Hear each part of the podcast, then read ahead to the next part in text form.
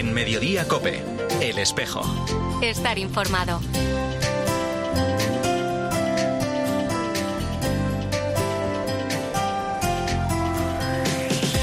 La una y 33 minutos, ¿qué tal? Bienvenidos al Tiempo del Espejo en Mediodía Cope en este 23 de junio. A esta hora, como cada viernes, te cuento la actualidad de la Iglesia de Madrid, el saludo de Mario Alcudia. Pero como no queremos dejarnos abatir por la desesperanza, hacemos nuestras las palabras de nuestro arzobispo electo de Madrid, Monseñor José Cobo, quien ha señalado que el cementerio del Mediterráneo debe conmover y Europa no puede mirar a otro lado. Igualmente ha pedido que se impulsen corredores humanitarios piloto que permitan demostrar a la sociedad que la migración tiene que ser reglada y segura. Apoyar compromisos de los lugares de origen para que una familia no se vea obligada a montarse en una patera y a sepultarse en el mar. Para ello, termina diciendo, necesitamos el empeño de todas las administraciones nacionales y europeas y de los países de origen. Es el delegado diocesano de Movilidad Humana, Rufino García Antón, un extracto del comunicado hecho público esta semana, el martes, por la Mesa por la Hospitalidad de la Archidiócesis de Madrid con motivo del Día Mundial del Refugiado 2023, uniendo así su voz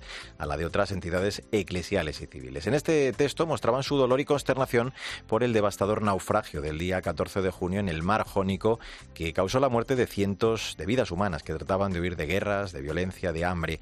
No es, desgraciadamente, recordaban la primera vez que tenemos que estremecernos ante este tipo de desastres. Una sola víctima ya es motivo suficiente para el dolor y la indignación, pero cuando tantas personas, niños, familias, con tanta frecuencia se ven implicadas en estas tragedias, algo desde luego no va bien. Recuerdan además que nuestra acogida pretende ser integral con una importante atención social que se realiza en red desde las diferentes entidades de esta mesa. En la dimensión pastoral, además, se impulsa, propicia que en todas las parroquias de Madrid se apoye e impulse precisamente el enriquecimiento y la comunicación comunicación mutua entre las distintas culturas que formamos parte de nuestra Iglesia y de nuestra sociedad madrileña. Consideramos muy importante que a todos los niveles, en todas las parroquias, y en todos los organismos e instituciones de la diócesis haya una integración y un enriquecimiento mutuo entre todos los agentes de evangelización, de tal manera que no haya un ellos y un nosotros, unos agentes y unos destinatarios de la evangelización, que todos seamos sujetos evangelizadores y corresponsables en la acción pastoral y en la vida de la Iglesia. Bueno, pues ahora a la una y 36 minutos lo que hacemos ya es hablar de otros asuntos, de la actualidad de esta Iglesia de Madrid en este espejo en mediodía, COPE, en este cuarto viernes de junio.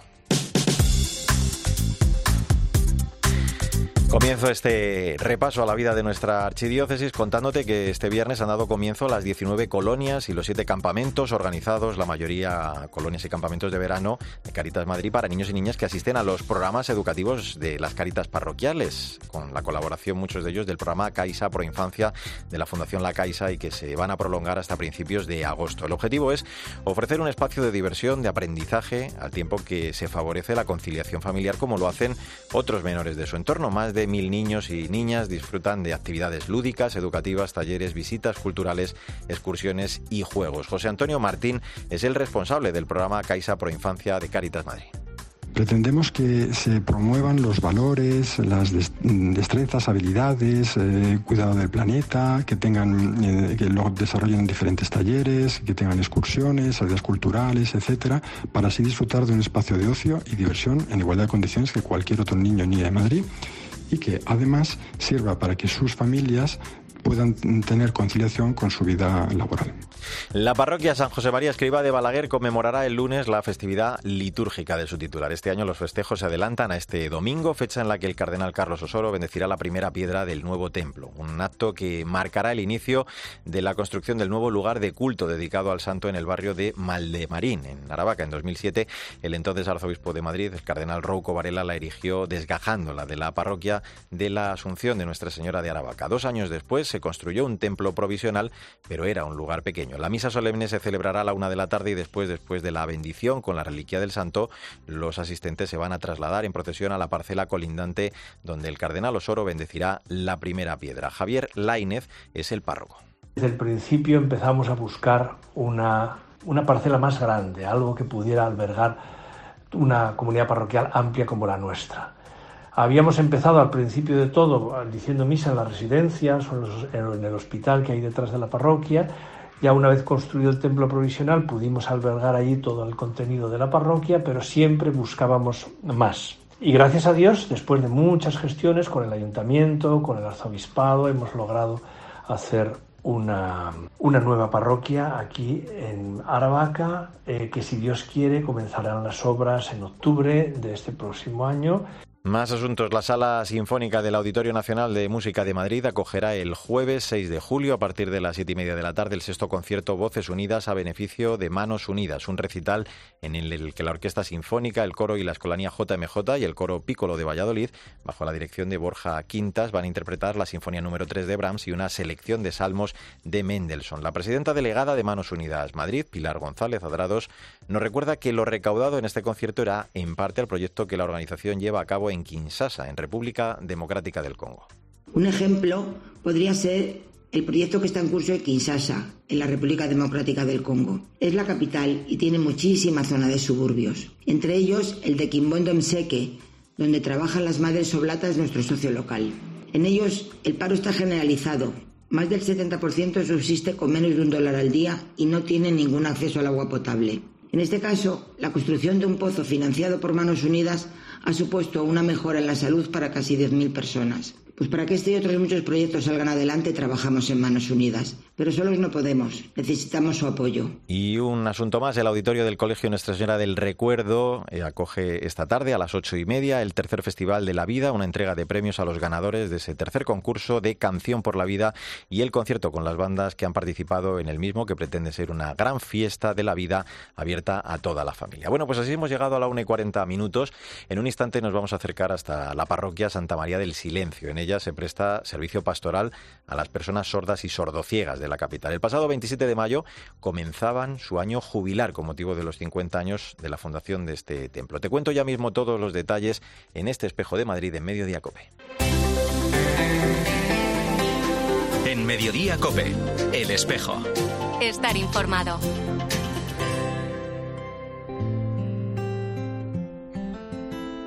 Me he hecho tantas preguntas intentando entender. Me he lanzado a buscarte sin saberte ver. La una y 42 minutos, soy Mario Alcudia, gracias por seguir con nosotros en el Espejo de Madrid en Mediodía Cope en este viernes 23 de junio. De los fieles sordos y ciegos, que son los que forman esta parroquia, hay varios aspectos a destacar que te llenan el alma de gozo y te hacen sentirte más al servicio. En primer lugar, yo destacaría el gran ambiente mariano que hay, una devoción que tienen a Santa María del Silencio que impresiona. Por otro lado, destacar la sed, las ansias que tienen de conocer la palabra de Dios debido a las dificultades que han tenido toda la vida. Y por último, si la, la diaconía es servicio, ellos, los sordos y sordociegos, nos enseñan a todos que el servicio es darse, darse como se dan ellos hacia los demás. Es eh, Luis Gonzalo, diácono permanente que colabora en la parroquia Santa María del Silencio, que el pasado 27 de mayo comenzaba su año jubilar con una Eucaristía presidida por el cardenal Carlos Osoro, un año que tiene por lema María se levantó y se puso en camino. Desde esta comunidad se presta servicio pastoral a las personas sordas y sordociegas de la capital. Desde esta tarde hasta el domingo van a celebrar una convivencia con esas personas de toda España para dar gracias a Dios por los 50 años de la fundación de esta parroquia. Y voy a saludar y precisamente hablar de todo ello con el párroco, con Iñaki Gallego. Hola Iñaki, ¿cómo estás? Estupendamente, gracias a Dios. ¿Y tú, Mario, estás bien? Estupendamente también, encantado de saludarte. No es como la de cualquier barrio, Iñaki, ¿no? Una parroquia geográfica eh, se atiende además nada menos que a unas 15.000 personas de toda la diócesis que, que, tienen esta característica de ser personas y, y personas sordociegas a ellas, ¿no? Va, va encaminada principalmente esa labor que lleváis a cabo. Eso es, es una parroquia personal, no es una parroquia territorial, como la, la del barrio, ¿no? Que usted llega a esta parroquia, hasta esta calle, esta otra, y ahí, esa es la que te pertenece.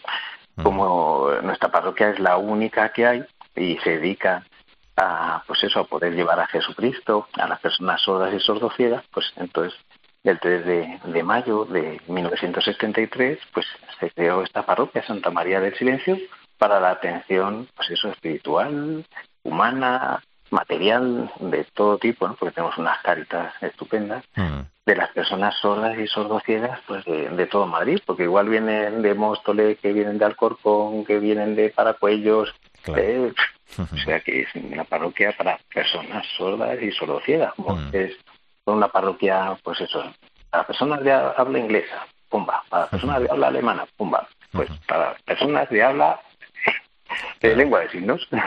Oye, Y, al margen de, ese requisito, Iñaki, indispensable, claro, de conocer la lengua de signos, eh, ¿qué retos particulares implica la, evangelización de, estas personas sordas y sordociegas? Bueno, eh, el, mayor reto que tenemos, bueno, primero que, como, como, todos nosotros, ¿no? Todos los oyentes también, pues que necesitamos seguir creciendo pues en el amor a, a Cristo, ¿no? El amor a Dios, amor a los hermanos, y para eso pues tenemos que conocer más a Cristo, más a Dios y más a los hermanos. Y gracias a Jesucristo podemos conocer a Dios, porque si no sería muy difícil. Mm. Y el reto más grande yo creo que sobre todo, pues por una parte, los niños, hay un montón de colegios en, la Comunidad de Madrid, pues que, hay pues niños que están eh, en integración y, que son sordos o sordos ciegos. Pues llegar a esos, a esos niños, presentarles eh, a la iglesia, presentarles pues la catequesis, la preparación pues para la primera comunión, para el bautismo, comunión, porque están muy, pues eso, muy necesitados y, bueno, yo lo he intentado varias veces y de estos 22 colegios más o menos que hay de integración, pues nunca he recibido ninguna respuesta. Lo que pasa es que poquito a poco hemos empezado con el colegio Ponce de León, gracias a, a Sonia, que intérprete de la parroquia, que es más baja que yo que sé, y por ahí ya están viendo los cantos chavales. Luego a ver si ya en septiembre podemos empezar por el Colegio Tres Olivos y poquito a poco a ver si vamos llegando pues a, todos, ¿no? Porque no se puede quedar nadie sin conocer a, Jesucristo. está claro.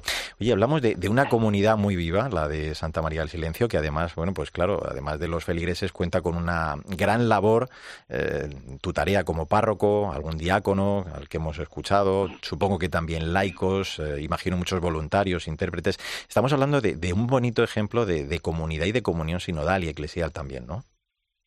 Sí, tenemos un ambientillo muy majo que da gusto ir a la parroquia y, poner pues a, disposición de todos pues esos dones que, Dios te ha dado porque hay personas que organizan súper bien hay unos que, son unos manitas que te caen para atrás. Hay otros que vamos la liturgia enseguida la, la preparan y tal que yo digo madre mía a ver quién, quién lee esto a ver cómo se entera uno de esta palabra tan rara que, que, hay cada, palabra que juego, no la entendemos ni, ni, con toda la teología del mundo casi no y poder adaptar pues el lenguaje muchas veces teológico que es a veces muy incomprensible, ¿no? Pues poderlo adaptar y, hacerlo más, mm, más entendible. Pues es una tarea también muy muy grande. Y además que, que mucha gente también oyente viene porque dice, uy, parece que me entero más.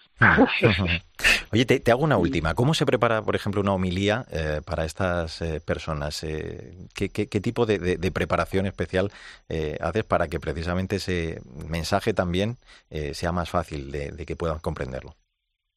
Bueno, pues eh, primero en mi caso, que sé muy poquito de lengua de signos, que todavía estoy aprendiendo, y eso que llevo cuatro años, le pido al Espíritu Santo, y Espíritu Santo, ilumíname, porque si no esta cabeza tan dura, y este corazón que, bueno, ahí intenta, y bueno, pues con las pinceladas más, más sencillas de lo que haya mm, pues obtenido en la oración, decir, mira, pues mira, esto me ha tocado el corazón, pues si me ha tocado a mí, a ver si les toca a los demás también, que es lo que hacemos todos, ¿no? Cuando leemos la palabra de Dios, pues esto me ha tocado, esto no me ha tocado. Y cuando no me toca nada, porque a veces que está uno más seco que un palo, pues escucho pues algún sacerdote, pues a ver qué homilía ha hecho sobre el tema, al padre Munillo un montón de, le, escucho, muchas veces le escucho, también a, Jesús, el de la parroquia de Cana, pues también, porque es muy, muy clarito así.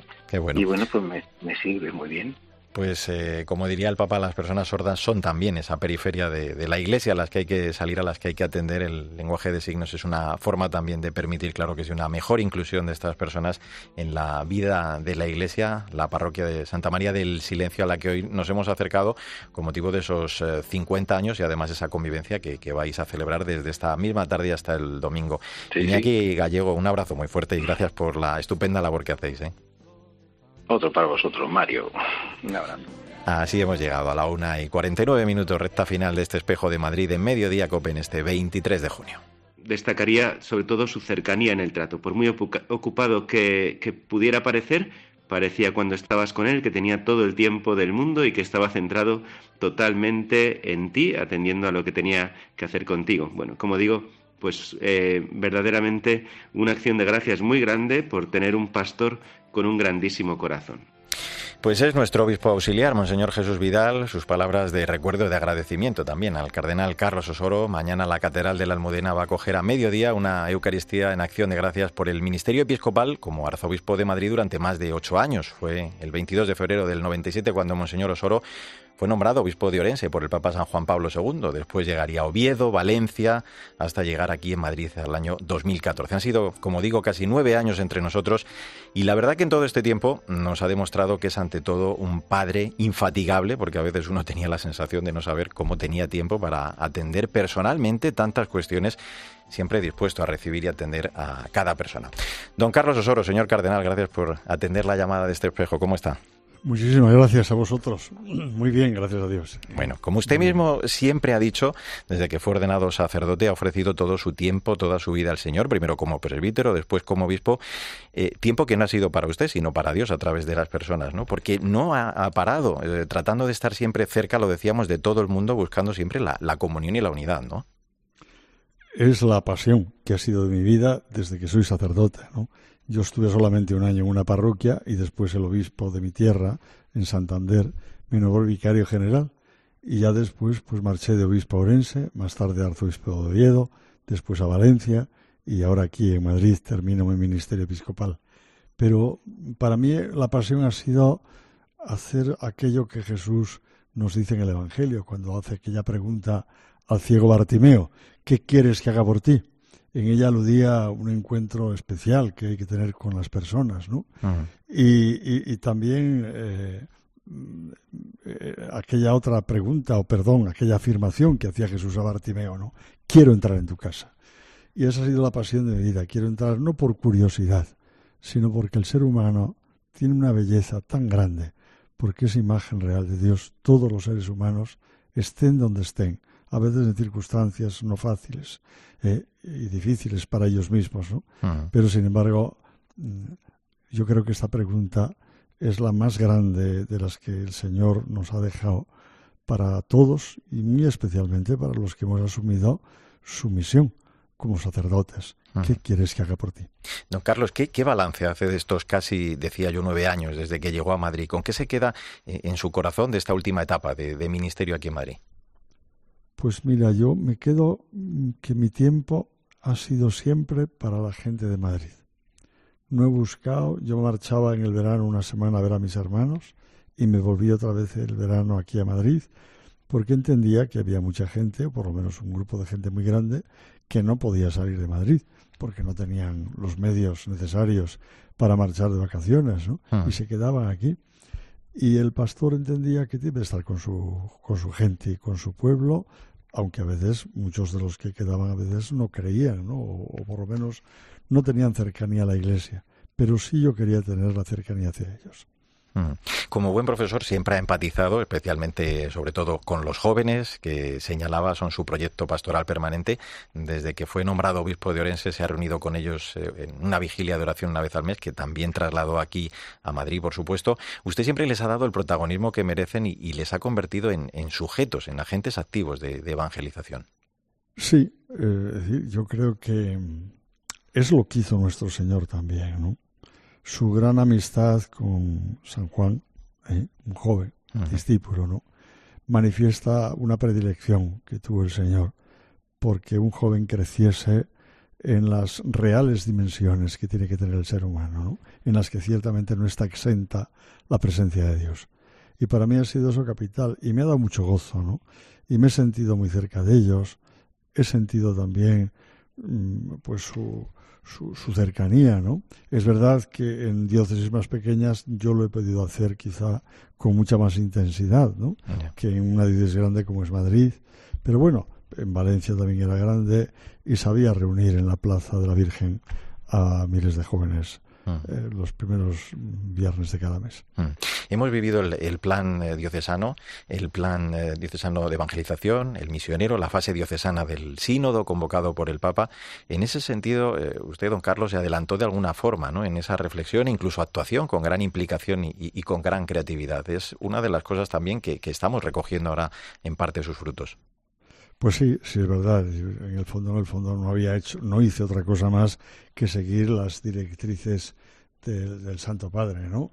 Eh, ese deseo de hacer encontrar a los hombres con aquel que da fundamento a la vida eh, y, y, el deseo que hay en lo más profundo del corazón humano de encontrarse en la raíz, eh, pues a mí me parece que eso es esencial. Y a eso me he dedicado en mi vida, ¿no? Eh, por supuesto en Madrid, ¿eh? y, he encontrado respuestas siempre, ¿no?